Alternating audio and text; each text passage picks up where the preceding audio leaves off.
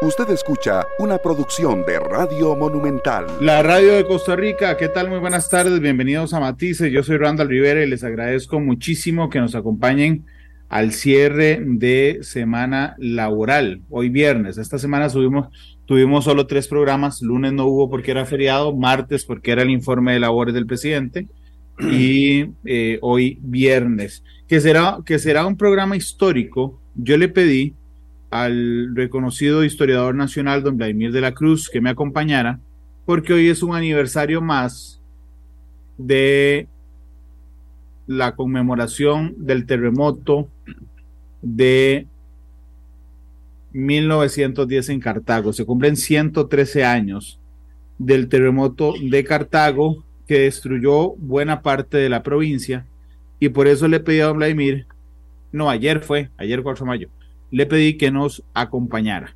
Así es que, don Vladimir, bienvenido a Matices, ¿cómo le va? Muy buenas tardes, Randall, y a sus queridos radioyentes. Solo que me parece que usted sí es aguisotero. ¿Por Después qué? del primero de mayo, después del 2 de mayo, pone un tema de terremotos. De ahí, no, Ah, no va, dígame que no va. se terremoteó el país seguramente con estas dos cosas y con las noticias que han seguido después semanadas del propio presidente de la República, cerrando instituciones, agrediendo a Liberación Nacional y todo. Terremoto político armado. Sí, sí, bastante ¿En las fuerte. trae usted? ¿Usted es eh, premonizor? Es que nos tiene a todos muy ocupados. Ah, Pero, bueno. pero, pero curiosamente usted sabe que el terremoto de Cartago, ya lo vamos a ver, no fue tan grande como para haber causado ese, esa, esa tragedia que, que generó. Bueno, Eh, Lo que pasa es que se conjuntaron, se conjuntaron elementos que hicieron que el daño fuera mayor. bueno, eh, al final de cuentas, en aquella época un sismo de 6.4 era un sismo muy fuerte en, en- en el- por el nivel de construcción, por el, el tipo de construcciones que habían. Hoy un, un sismo de 6.4 no saca a nadie de la cama en Costa Rica, Así es. pero en aquella época eh, produjo los daños que produjo. Pero digamos, aquí lo, lo- lo- no sé si tiene alguna otra cosa que decirme, pero digamos, aquí lo No, no, importante eh. es que nosotros eh, en, en el conocimiento, digamos, que tenemos histórico de sismos, de terremotos, de movimientos de tierra y otras tragedias naturales, tenemos dichosamente, dichosamente, Randall, una historia registrada desde la época colonial. Fíjese que nuestros gobernadores últimos del siglo XVIII especialmente registraron temblores y se conocían. Entonces, incluso en Cartago tenemos temblores desde 1756 de gran duración, el 14 de julio de, ese año. Después tuvimos otro en, en, en, en la región de, de Cartago en 1813, el 27 de diciembre. Después uno muy importante que fue de, de, de gran destrucción, que fue el, de, el del 2 de septiembre de 1841, y después brincamos efectivamente a los de siglo XX, que son los de 1910. Y ese de 1841, ahora después podemos hablar algunas particularidades de eso, porque se influyó mucho con la visión extraordinaria que tenía nuestro jefe de Estado, Braulio Carrillo, para modificar obligadamente los tipos de construcción y las formas como se debía construir. Entonces, y ahí tenemos una lista enorme de, temblores de, aquella época, más de 190 registrados en Costa Rica. Entonces, eh, eso es muy interesante porque el, en aquella época no habían registros científicos, digámoslo así, de los temblores y estos empiezan a hacerse en Costa Rica a partir de 1880 y pico, que empiezan a hacerse. Ya se crea el Instituto Meteorológico, además. Y en ese sentido, los, los temblores y los terremotos tenían, digamos, un grado de identificación que se sigue haciendo hoy, que es por los daños, no tanto por la parte técnica científica de cómo se mide un terremoto un temblor, que eso ya lo sabemos, sino que antes se veía por el daño causado. Y hoy sirven esos daños también para seguir valorando el impacto y la importancia y la fortaleza de los temblores y terremotos y sismos. ¿eh? Don Vladimir, es, es, curioso, digamos, además del registro, que Cartago siempre ha sido fuente o centro de terremoto. Eh, solo como un antecedente, en 1841 fue un tremendo terremoto en Cartago. Sí. Así fue. ¿Qué pasó en ese?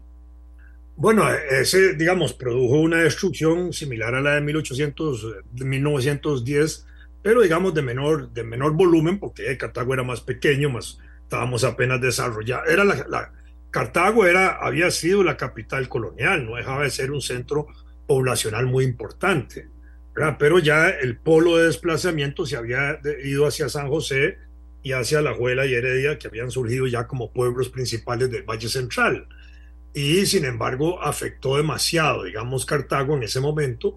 Y el, jefe de Estado, Braulio Carrillo, con una gran visión, con una gran visión, eh, estableció que a partir de ese temblor o terremoto de Cartago, que tuvo también su saldo significativo en ese momento de impacto destructivo, eh, en adelante, a partir de 1841, las casas que eran de adobe y de bareque, eh, debían hacerse con columnas y con vigas, que no se construía así.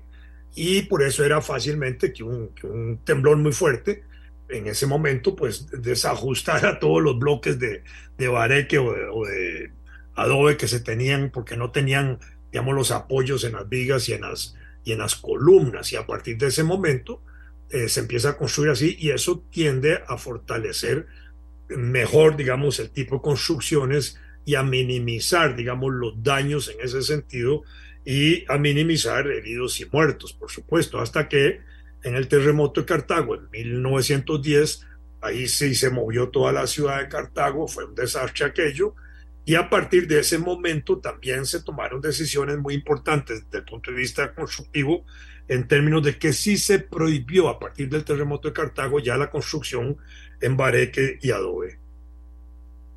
O con bareque, con bareque y adobe. Claro.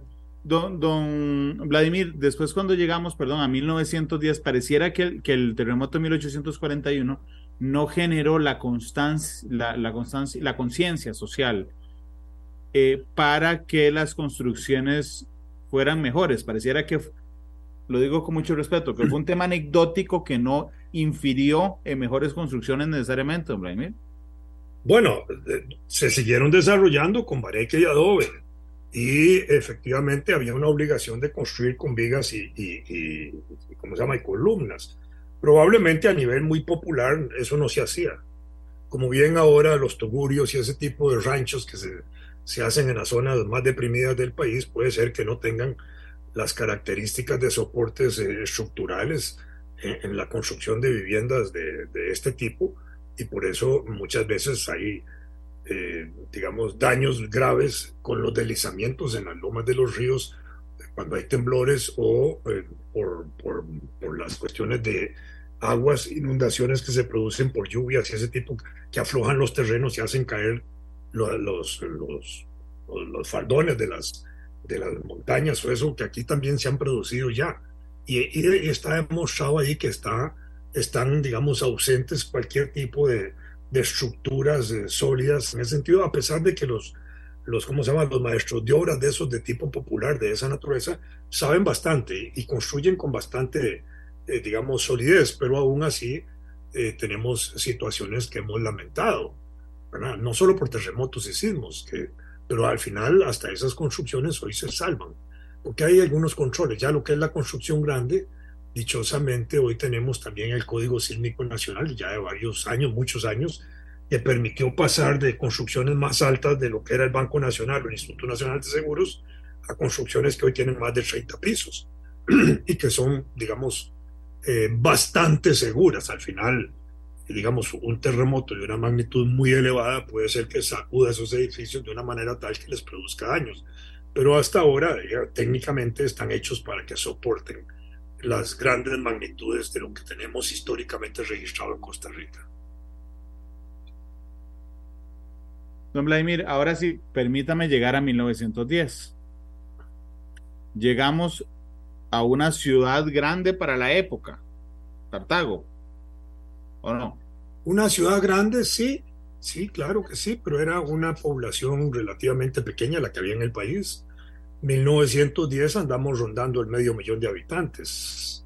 En 1890, de acuerdo al censo de la época, andábamos en 340 mil.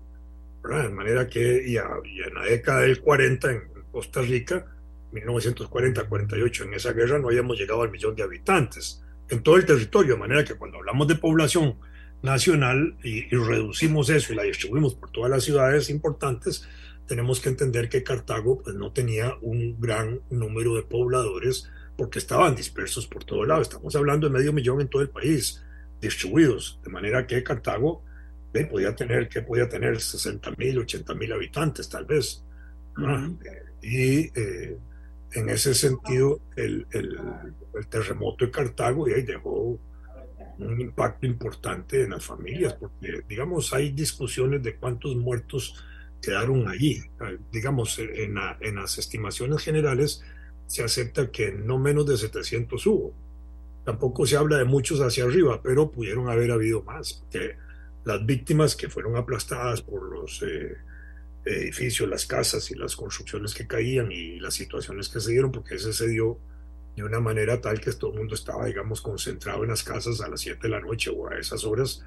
Entonces eso permitió que la gente estuviera ahí y muchos quedaron ahí en sus casas. En esas casas de adobe, si usted conoce las paredes de adobe, son unas paredes gruesas generalmente y que de caerse, de caerle encima a alguien, eso lo aplasta. Solo el daño del Claro, del, del, huevazo, diríamos. a los exactamente, solo el huevazo ese los deja listos, dormidos y inútiles, incluso hasta imposibilitados quizás de moverse y eso. Y de noche, cuando la electricidad apenas se estaba desarrollando en Costa Rica, pensemos nada más que en 1896 estaba llegando la electricidad a Cartago. Ya en 1884 la teníamos en San José y en 1896 empezó a llegar a Cartago, a la Juela y Heredia. De manera que eh, desde 1896 a 1910, en ese momento, la electricidad que ya se estaba metiendo a, servicio privado era de un nivel reducidísimo, digamos, en términos de alcanzar a toda la población, no era como ahora. Si la electricidad en manos del sector privado nacional, eh, privado nacional o extranjero costarricense hasta 1948, creo que no cubría más del 6% del territorio nacional. Entonces, en ese sentido, esos elementos pues no contribuyeron a hacer, digamos, eh, más agradable, entre comillas, la recepción del, terremoto, porque hay, era una oscuridad, había candelas, probablemente eso ayudó a hacer algunos incendios. No recuerdo que se hablara mucho de los eh, desastres por incendios y eso, pero tampoco habían cosas de gas que explotaran o algo así. De manera que eh, en la oscuridad era difícil, no habían focos de baterías como hoy se tienen. Entonces, eh, el terremoto lo que producía era una oscuridad tremenda a las 7 de la noche. Usted es Cartago, usted es cartaginés, usted sabe que a las 7 de la noche eh, hoy pueden haber, digamos, circunstancias que agraven la luminosidad nocturna, porque Cartago es una ciudad que a veces goza de un nivel de neblina a nivel de calle extraordinario. Y pensemos que hace 100 años, eh, o 113 años, esa neblina era más fuerte eh, en esas regiones. Y entonces eh, pensemos que en, esta época de, mayo, que ya están las lluvias empezando y todo eso, en ese momento el terremoto y la, la situación esa de ambiente climatológico de, de Cartago debe haber sido tenebroso, digamos, para haber recibido un, terremoto, un, un temblor, hoy categoría de terremoto en aquella época, de magnitud de 6.4, ¿verdad? Que además produjo, de acuerdo a los testimonios de la época, mucho ruido. Y además de la sacudida, ¿verdad? Que, que dio, produjo mucho ruido, porque el, terremoto, si no recuerdo mal, no porque yo viviera ahí, sino por lo que yo he leído, duró apenas unos cuantos segundos, es de 16, 20 segundos. Y, pero eso, eso, esos segundos, usted sabe que en un temblor y en un terremoto se alargan en, en la psicología de las personas. En la percepción. como pierde el, eh, le entra el temor y todo ese tipo de cosas, alarga más la tensión de la duración del temblor. Y como a veces suceden réplicas casi inmediatas, entonces es peor todavía. Y en esto puede haber pesado incluso hasta cuestiones de carácter religioso, Cartago es una ciudad, un centro religioso muy importante, desde siempre lo ha sido, y seguramente en esas angustias del terremoto y del temblor fuerte y que se está cayendo todo y que se caen los armarios y los artículos que están en las cocinas y todo eso, las cocinas en esa época eran abiertas. Yo conocí cocinas allá hacia 1960 de, de zonas rurales y de ciudades no tan rurales, ya medio urbanas, donde eran abiertas totalmente, donde estaban ahí con unas tablas, todos los objetos eh, al frente de los lugares donde se cocinaba, donde estaban todos los objetos, desde los, ¿cómo se llama? Los picheles y los sartenes y las cosas que se usan en la cocina. Entonces, que no se acostumbraba eh, a poner, digamos, como un alambrito al frente de eso para evitar que se cayeran con temblores. Y habían casi, habían pasado casi 70 años del último temblor importante, que fue el 1841. Entonces, en ese sentido, digamos, cuando usted empieza a oír que se cae todo y que se quiebran cosas, no habían ventanas de vidrio tan desarrolladas como hay hoy, y que las maderas eh, gruñen y, y, ¿cómo se llama? Y, y, se oye el crujido de, los, de, las, de las construcciones con madera y todo ese tipo de cosas, eso produce un terror y, una, y un temor enorme. Y siendo nocturno,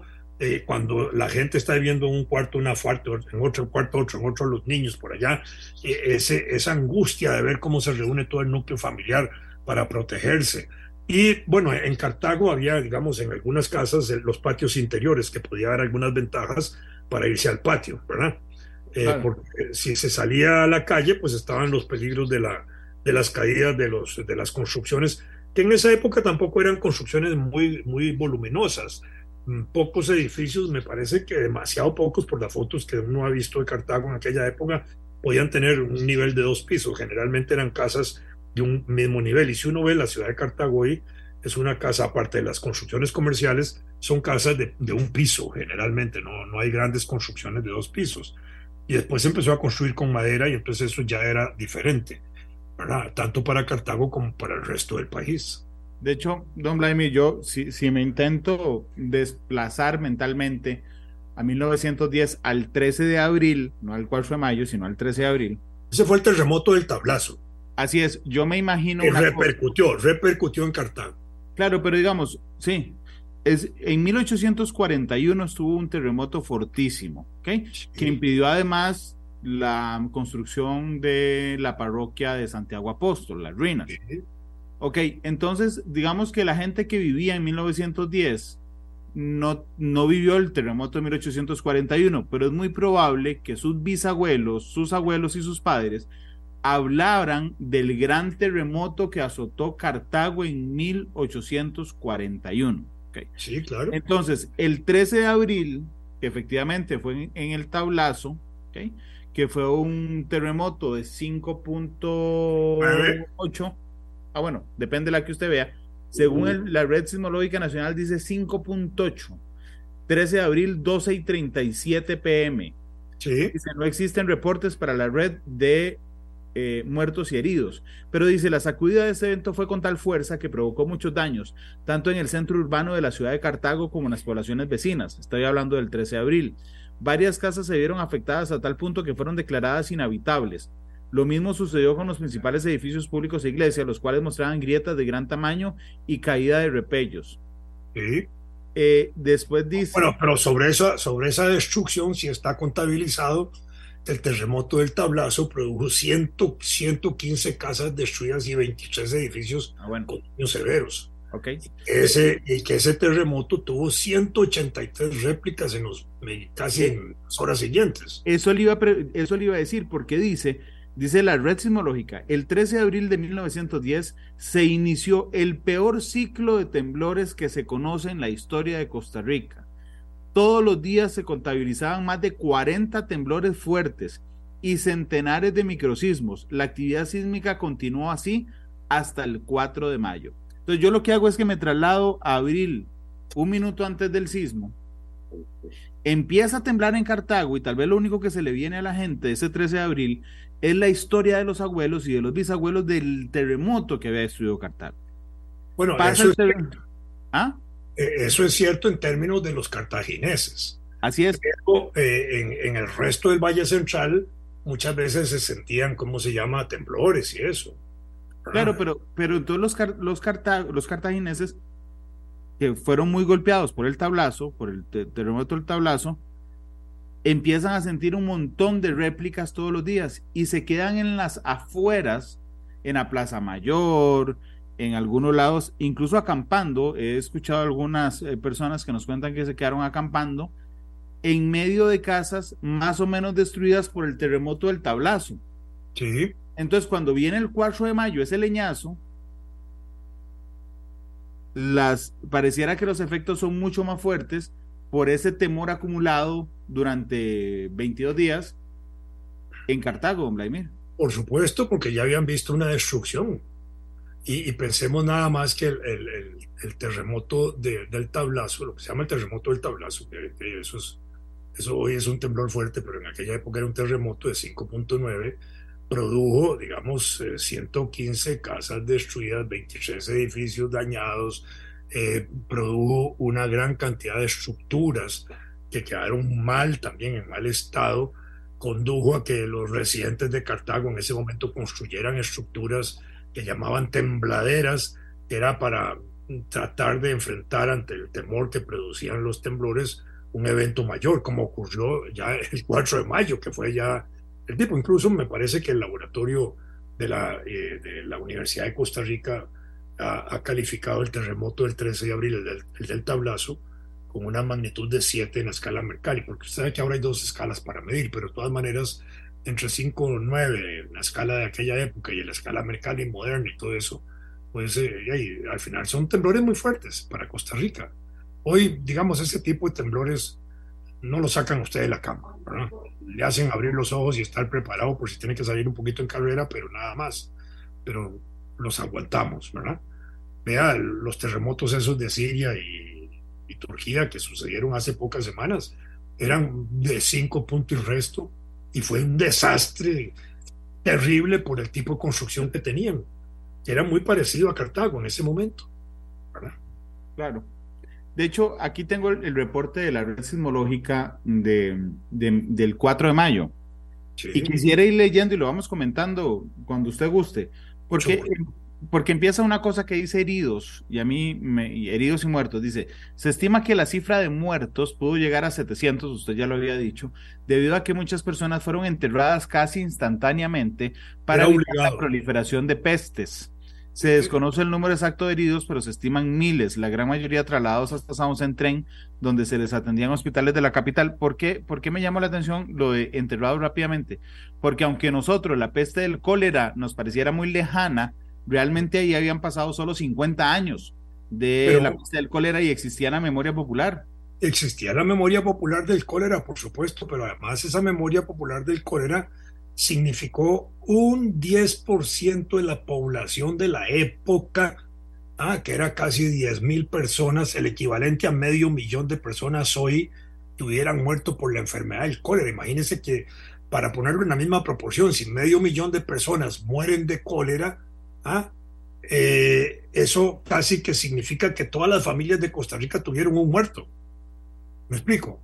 Entonces, en aquella época, el terremoto de, 1841, desde ahí provocaba ese temor efectivo y por eso había una orden de, gobierno, de, creo que don Cleto González en ese momento estaba terminando su gobierno, que ordenó que enterraran de manera inmediata a los, a los afectados, a los, a los fallecidos, digamos así, porque no habían condiciones para enfrentar, digamos, una peste de cólera que pudiera originarse por una masiva, digamos, eh, cantidad de gente muerta.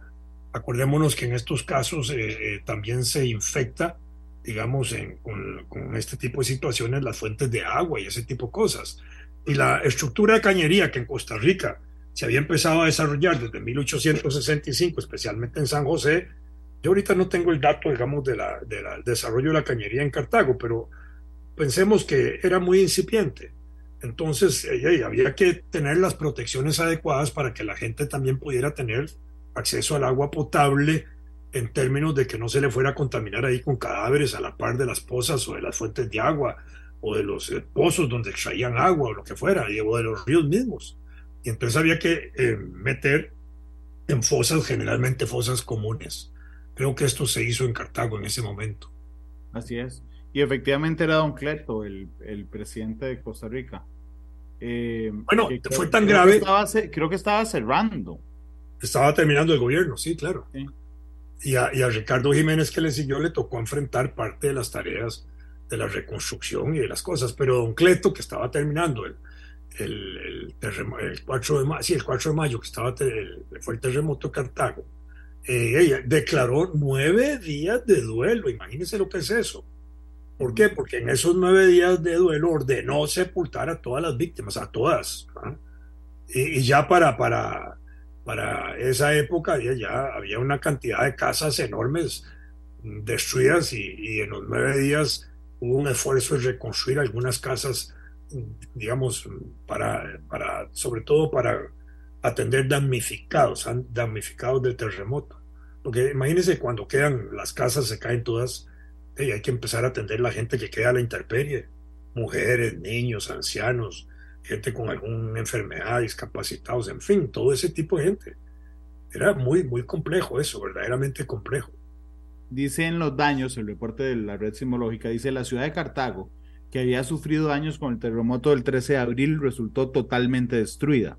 Las construcciones que habían quedado en pie después del terremoto del 13 de abril colapsaron totalmente, incluyendo todas las iglesias, conventos, escuelas y otros edificios públicos. El Palacio Municipal, por ejemplo, el Palacio de la Corte. Acuérdense que en esa época se había impulsado la Corte Centroamericana y eso ya se, se quedó ahí, eso no se pudo ejecutar y después tampoco fracasó el proyecto y después pasaron eso a San José, ahí donde está la Casa Amarilla. Sí, ese edificio de la Corte Centroamericana, si no me falla la memoria, era el actual Colegio San Luis Gonzaga. Eh, creo que sí, efectivamente. Bueno, esa era una construcción importante, era un colegio que ya estaba funcionando. Sí, dice, los refuerzos y previsiones de los arquitectos habían recomendado, que habían recomendado fueron insuficientes. Muchas de las edificaciones tuvieron que ser dinamitadas días después del terremoto para evitar más problemas. No quedó ninguna casa en pie. La mayoría tenía daños estructurales y fueron declaradas inhabitables. Eh, es, quedó absolutamente en las ruinas Cartago, don Vladimir. Así fue, si uno ve las fotos, verdaderamente es eh, impactante las fotos que hay del terremoto de Cartago y hay bastantes, hay suficientes fotos como para darse una idea de la magnitud, del impacto, de la brutalidad, porque uno ve en las fotos edificios de, de anchas paredes, de anchas paredes totalmente quebrados, destruidos, eh, fracturados, sin partes superiores, sin partes laterales, en fin, es una cosa verdaderamente impactante. Usted sabe que yo no he averiguado, lo digo como cartaginés, no he averiguado si algún miembro de mi familia falleció este, en, en ese terremoto, nunca lo he averiguado. Dice, dice, los nichos del cementerio general de Cartago fueron abiertos por la fuerza del terremoto dejando al aire libre huesos y cadáveres. Y cadáveres, sí, claro, porque los cadáveres a veces se enterraban no solo en cajas, como se hace en los ataúdes, y se hacían en, ataúdes sencillos, que eran prácticamente las cuatro cajas y las dos tapitas de adelante y de atrás del cuerpo, sino que a veces se enterraban envueltos, casi, como se enterraban a veces los cadáveres en tierra, que se tiraban a la fosa y después se les iba tirando tierra pero eh, en ese sentido, las, las, ¿cómo se llama? Los nichos del cementerio y ese tipo de cosas se quebraron y entonces exponían, obviamente, eh, cuerpos recientes y cuerpos no tan recientes y, solo, y la parte osaria, cuando ya estaban solo los huesos. Entonces eso es una, una parte impactante. Creo que hay fotos del cementerio donde se aprecia ese tipo de cosas. El puente sobre el río, no, en Aguacaliente, a tres kilómetros del centro de Cartago, el evento sísmico fue desastroso. El puente sobre el río Aguacaliente colapsó y cayó sobre las aguas del río. El pueblo de Paraíso fue devastado. La mayoría de las casas cayeron con el movimiento. La iglesia quedó hecha ruinas. Con los años se reconstruyó. Eh, en ciudades como San José Heredia de la Juera se reportaron caídas de objetos y algunos daños de repellos en edificios. Eh, el gobierno a cargo del presidente Cleto González Víquez propone la implementación de un nuevo código sísmico de construcción para evitar situaciones como estas. Entre algunas de las medidas tomadas están que se elimina la construcción de casas y edificios con materiales como adobe y bareque y se inicia un nuevo periodo de técnicas de construcción en Costa Rica. Sí, así es. Eso fue lo que le dije al puro principio de que esos dos terremotos, el de Carrillo en el 41 impuso la construcción con vigas y columnas y el de Cartago ya prohibió totalmente la construcción con barete y adobe, aunque tuvieran vigas y columnas,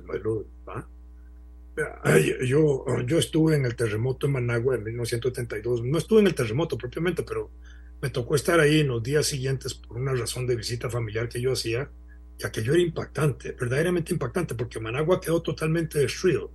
Pero ahí uno veía algo peor todavía, que era la corrupción de los constructores. Uno veía edificios con columnas, oígame Randall, vacías. Eran solo el cascarón que envolvía la estructura metálica de, las, de los hierros y todo. No tenían relleno, de manera que los edificios se doblaban y se quebraron. Y todo eso fue terrible. Los únicos tres edificios que sobrevivieron a ese tipo de, de terremoto en Managua fueron tres edificios que habían sido construidos por extranjeros, para extranjeros. El Hotel Intercontinental, la Embajada Americana y, el banco, y un banco que había ahí importantísimo en, Managua. Lo demás, todo lo demás se cayó. ¿Por qué? Porque esos edificios fueron hechos y construidos bajo supervisión, obviamente, de ingeniería norteamericana, con ingenieros gringos y, y, asegurando que los materiales que se iban a usar eran buenos. Bueno, en Costa Rica ya había un impacto importante. Pensemos nada más en Costa Rica a finales del siglo XIX, de 1890, 1912, ya se están construyendo grandes edificios. Pensemos en, en el edificio, el edificio metálico de San José, una estructura metálica totalmente. Igualmente, de esa naturaleza de edificios metálicos se construyen varios edificios ahí en Avenida Central, al frente de la librería Lehman, y ahí en esos 200 metros o 300 metros entre la librería Lehman y las vueltas que dan ahí las cuadras, hay edificios que tienen todavía esa estructura metálica que no los han podido, digamos, modernizar por la estructura metálica que tienen, a, pesar de que han habido intentos de, de modificarlos. Y, y, son bellísimos y uno los aprecia en esa dimensión. Se construyó la Penitenciaría Central en 1909, se terminó cuando lo que es hoy el Museo del Niño aquí en San José, se construyeron edificios similares en, en Alajuela y Heredia, grandísimos, cuarteles, etcétera, y eh, en Cartago también habían algunas construcciones ya novedosas en ese sentido.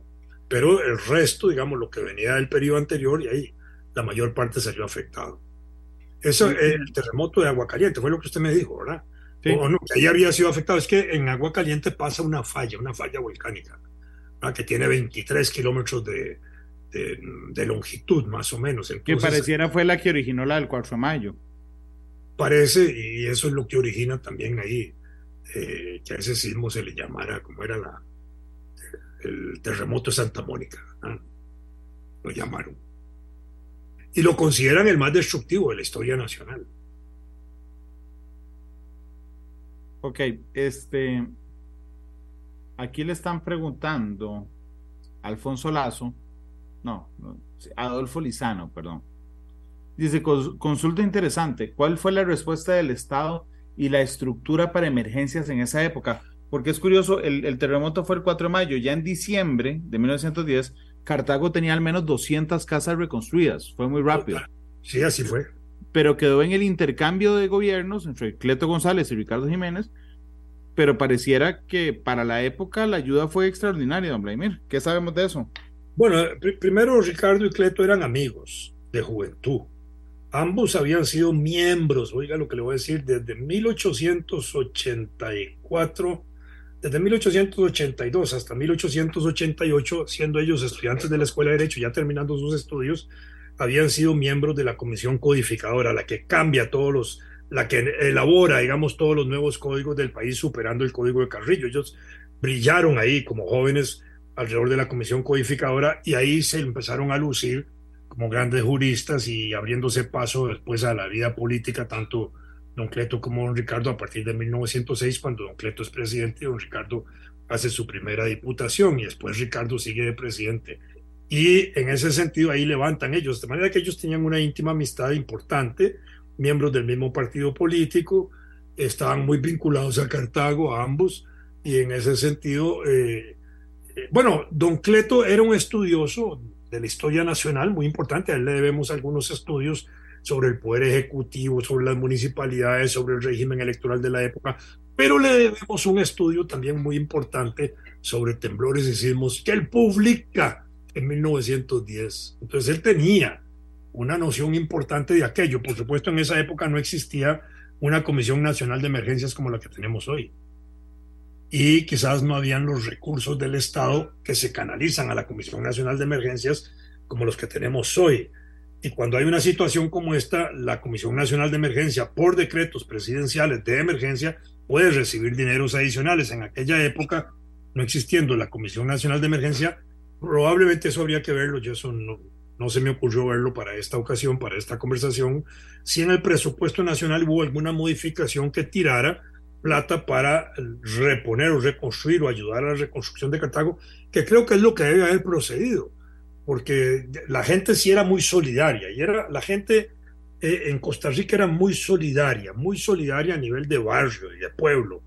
Le puedo decir yo, por ejemplo, que tuve esas experiencias de barrio, de vida en barrio, ahí en el barrio Luján, donde vivía mi abuelita, yo también vivía ahí, mi abuelita tenía un, solar chiquitillo que era como de, que le digo, 4 por 5, 5 por unos 30 metros de, de jardín, pero no era de jardín, era el patio de atrás donde ella tenía hortalizas y un montón de cosas ahí, y el vecino o los vecinos de la parte de la casa de mi abuelita tenían otro igual y más allá otro igual, y a veces mi abuelita cambiaba productos de su huerta con el de la huerta del vecino y ese tipo de cosas, y, no, había, no había nada más que trueque, no había pago, no había nada, había un acto de solidaridad, se le pedían las cosas al vecino y el vecino las daba y después seguramente se compensaba con otra cosa igual.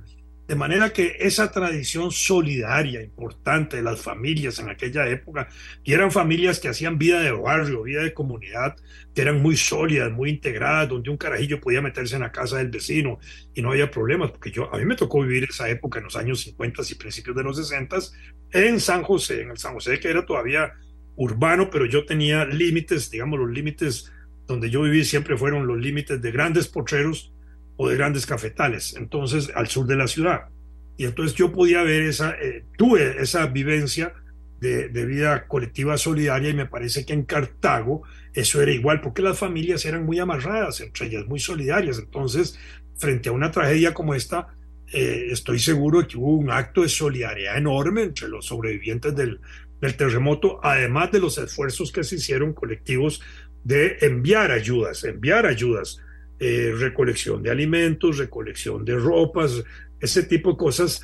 No, no existían los eh, productos envasados como los tenemos hoy, ¿verdad? Entonces, eh, ya existían en Costa Rica fábricas de gaseosas, fábricas de cerveza, fábricas de licores y, por supuesto, envasaban en eso, pero no, no era el consumo masivo de, de, de cosas envasadas como hoy se tienen, que se pueden comprar por volúmenes casi inimaginables. Uno puede comprar lo que quiera, ¿verdad? Si tiene la plata para hacerlo. En esa época no, eran cosas más restringidas, pero existían ese tipo de cosas. La Fábrica Nacional de Licores hacía licores, pero hacía alcohol, siempre ha hecho alcohol, que ha sido el gran negocio importante de la fábrica. De manera que alrededor de la fabricación del alcohol teníamos también un, un elemento que servía para desinfectar, para desinfectar, para limpiar heridas, ese tipo de cosas ya teníamos una infraestructura hospitalaria en Cartago y en San José y en todo lado, ya se habían desarrollado, digamos, hospitales y, este tipo de cosas. Y, teníamos una escuela de farmacia en aquella época, ya habían habido farmacéuticos y todavía se usaban los ingredientes naturales y se usaba eh, un aparatillo especial, ahorita se me acaba de olvidar el nombre, eh, morteros eso lo vi yo trabajar con mi tío Gilberto en, Ciudad Quesada en los años 50 y 60, donde yo iba a pasar mis vacaciones, donde ahí se preparaban los, los medicamentos de carácter popular y, y con cosas eh, locales, con productos locales y todo eso. Entonces en Cartago debe haber sido igual y eso contribuía mucho porque y solidariamente la gente también seguramente aportaba las cosas que podían aportar para contribuir a limpiar infecciones, a curar heridas, a sanar, ese tipo de cosas. Eh, pensemos, digamos que no había, eh, bueno, había escuela de enfermería en ese momento, sí había una escuela de enfermería. Eh, la escuela de medicina que se había fundado con la escuela, con la Universidad de Santo Tomás ya no estaba funcionando, pero había un equipo de médicos muy importante en el país ya en esa época. El doctor Rafael Ángel Calderón Muñoz ya ejercía en 1900, en ese momento, ya había estudiado en Bélgica, etcétera. Era, era un proceso donde ya había, ya habían doctores extranjeros, en fin, había una situación que se podían atender eventos de esta naturaleza, tal vez con muchas dificultades, pero se lograba atender. Que yo recuerde, no, en los estudios que se han publicado sobre el terremoto de Cartago y en las publicaciones que no son muchas, eh, se, no se habla de la peste del cólera, no se habla de situaciones de infección masivas, más bien pareciera que hubo una atención muy rica de este tipo de cosas y eso se debe, se debe haber debido al gobierno de la República de la época, de la época, ¿verdad? Don Vladimir, curiosamente creo que en la historia nacional, tal vez el de Limón, pero no destruyó Limón, digamos, es el único, el único terremoto del que tenemos registro junto con el de 1841 de que destruyó completamente una ciudad en Costa Rica. El de Limón. No, no, eh, digamos, el de 1841 y el de 1910. No sé si el de Limón destruyó Limón. No, el de Limón fue peor. El de Limón, digamos, no destruyó toda la ciudad. En daños. Pero, produjo algo extraordinario. Algo extraordinario. Levantó la plataforma marina un metro y resto, un metro treinta centímetros, por decirle algo así. Eso no se produce eh, normalmente. De manera natural, el territorio costarricense y el territorio latinoamericano, mundial, etcétera, va creciendo. Nosotros nos vamos levantando o territorio nacional a razón de unos milímetros por año. El terremoto de, Limón produjo un levantamiento de toda la plataforma marítima de, de la región de tal manera que, eh, que se levantó, le digo, un metro y pico, ahí quedó a descubierto los corales, todo eso. Y algo que no se dañó de manera muy importante fue la construcción del Tajamar de Limón. Eso había sido construido en 1890. Fíjese qué clase de obra arquitectónica, ingenieril se hizo para que el, el Tajamar, que se levanta con toda la tierra ahí, no se afecte pero las edificaciones que habían alrededor de la costa, que estaban a la pura par de la costa, todo eso quedó destruido. Hoteles y, casas y todo eso quedó prácticamente destruido. Ese fue un terremoto tremendo, pero además las calles, las los carreteras de, de Limón a San José quedaron destruidas. Las fotos que hay de ese, de ese, de ese terremoto son increíblemente asombrosas. Cuando la calle que viene de Limón hacia San José digamos, saliendo de Limón, por supuesto, no, no es que llegó hasta San José la, la, gruta, es quebrada totalmente al centro con una grieta enorme y eso fallado. Fíjense que ahí había eh, en Limón en esos días una, una profesora nuestra muy querida, extranjera, inglesa, Carolina, Caroline Hall, contribuyó, contribuyó mucho a los estudios de Costa Rica, está viva todavía, ya vive ahí en Santo Domingo de Heredia, y le tocó el terremoto en Limón. Nunca había sufrido un terremoto de esa naturaleza se asustó tanto que dejó el carro en la calle y se vino caminando hasta San José. Bueno, esa fue la reacción inicial que tuvo. ¿Por qué? Porque, porque así es, la gente al final, aún con mucha capacidad profesional y con mucha educación, de pronto no sabe cómo reaccionar.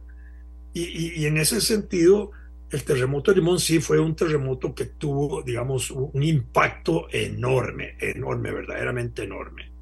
No me acuerdo si ahí fue donde se produjo también una tragedia con dos agentes del organismo de investigación judicial de la Corte en esa época, que estaban en Limón en el momento del, terremoto. Y en esa época se había instruido a la gente, empezaba a instruirse a la gente para que se metieran debajo de las mesas cuando habían terremotos y temblores y eso. Y ellos estaban desayunando o almorzando en ese momento del, terremoto eh, en un hotelito, seguro donde estaban alojados, en el primer piso donde estaba el comedor y era un hotelito de tres pisos se meten debajo de la mesa a nivel de, calle, ellos a nivel de calle, que pudieron haber salido a la calle y el edificio les cayó encima. Bueno, eso para mm, mostrar lo que era, digamos, una reacción de alguien que sabía cómo protegerse, pero ahí no tenía la dimensión del edificio mismo que de pronto se desplomó sobre ellos. E, estas son, digamos, las tragedias que pueden suceder en, un terremoto. Hoy seguimos instruyendo a la gente de que tomen medidas precautorias de meterse abajo de las mesas y edificios así, pero yo eso creo que eso es válido para, para edificios de un solo piso, ¿ah? pero no para dos o tres pisos, porque de pronto si se desploma todo le caen a uno encima y lo aplastan.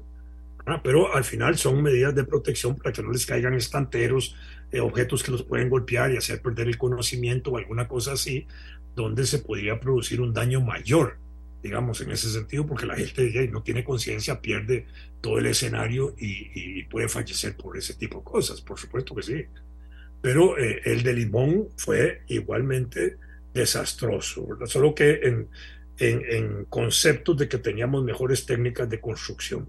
Aun cuando no había sucedido el terremoto en 1910 de Limón, en las construcciones que se hicieron al calor de las inversiones del ferrocarril y del puerto, que eran bajo la supervisión de agentes extranjeros, Minor Kit y todas las empresas de él, y, la importancia que tenía para la construcción de eso y ahí.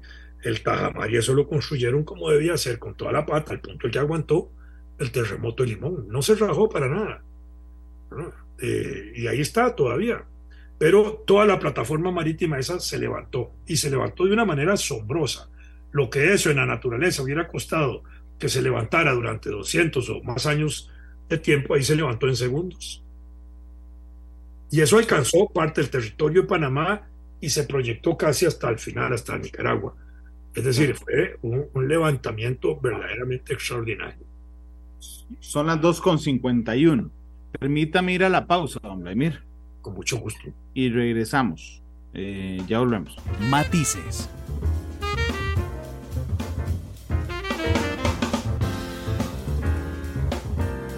cinco minutos. Don Vladimir de la Cruz está con nosotros. Estamos conmemorando el terremoto de 1910. Ayer se cumplieron 113 años del terremoto de Cartago. Que tiene razón, don Vladimir. Los sismos recientes han sido más fuertes, el de Cinchón, el de Limón.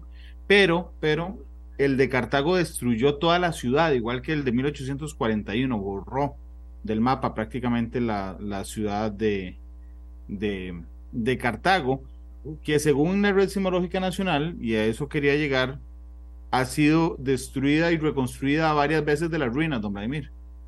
Bueno, así es, incluso hasta se, se asocian a eso una especie de leyendas, ¿verdad? En el caso de esta iglesia que está ahí al frente de la municipalidad, ¿cómo se llama?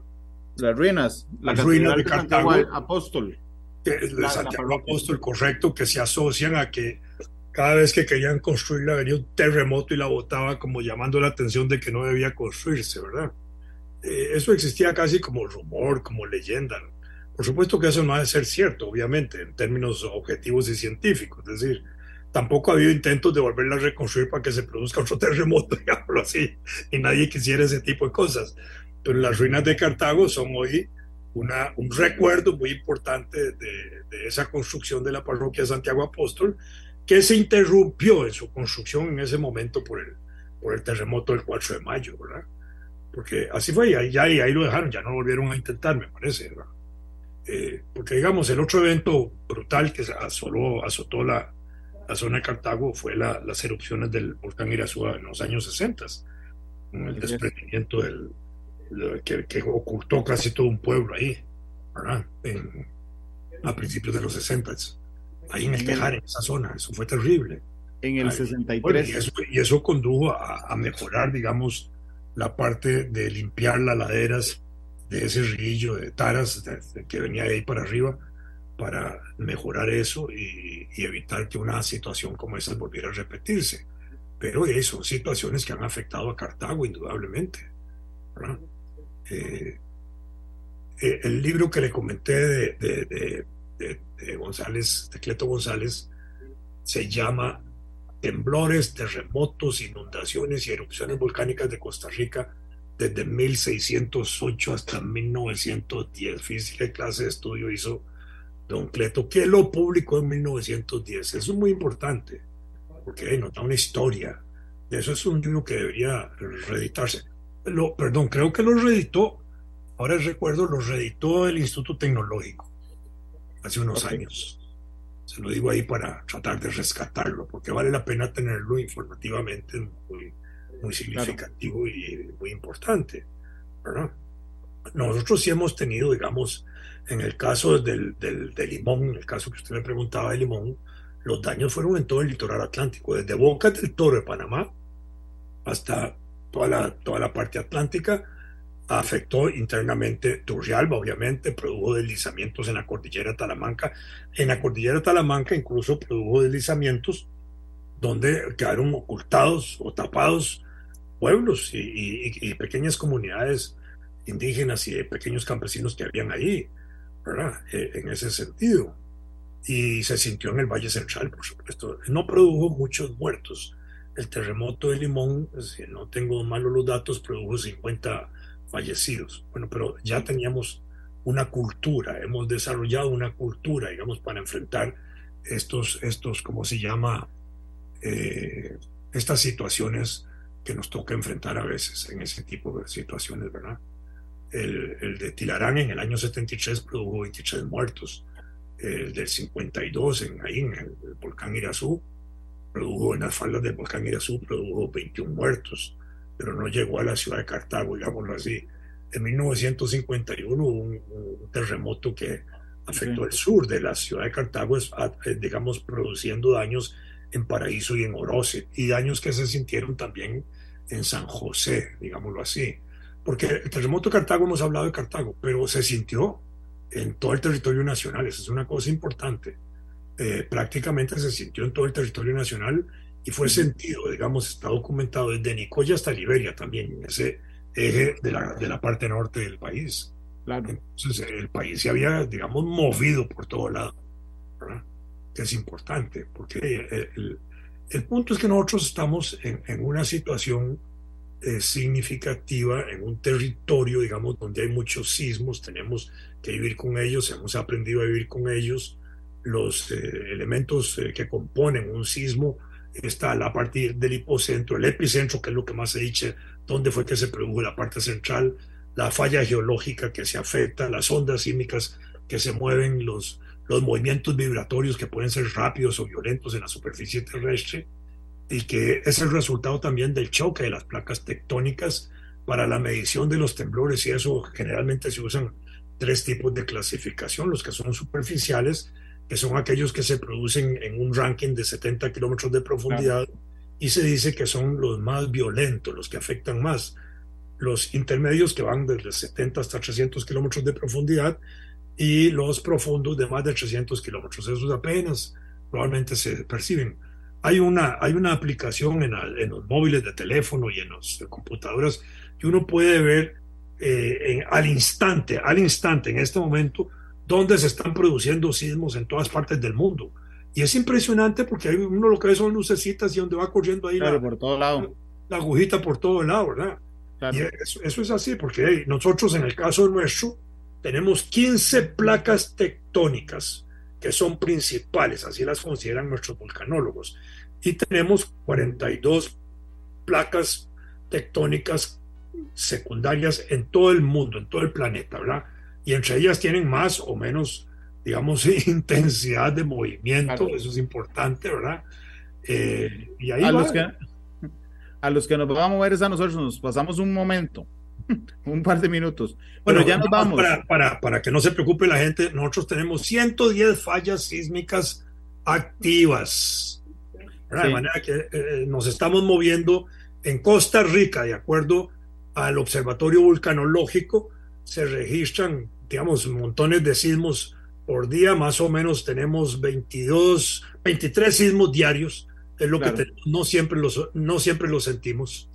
Don Vladimir, muchas gracias por haberme acompañado hoy, ha estado muy interesante. Me pidió una canción infantil para cerrar el programa que se llama Canción para el Sismo.